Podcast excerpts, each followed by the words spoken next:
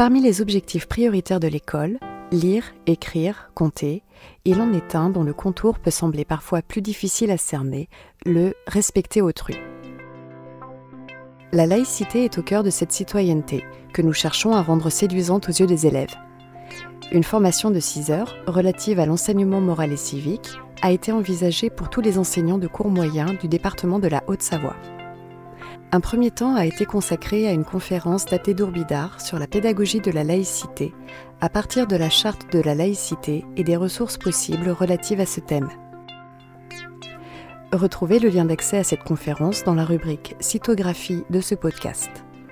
Un deuxième temps a permis une interview d'Abdenour Bidar. Abdenour Bidar, bonjour.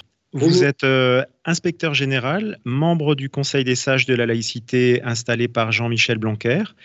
Merci d'avoir accepté de répondre à nos questions. Ces questions qui font suite euh, au visionnement de la conférence que vous avez donnée à l'IH2EF et qui a été proposée en guise de formation aux enseignants de CM1 et de CM2 de Haute-Savoie. Bonjour Monsieur Bidard, nous serons deux pour vous interviewer aujourd'hui.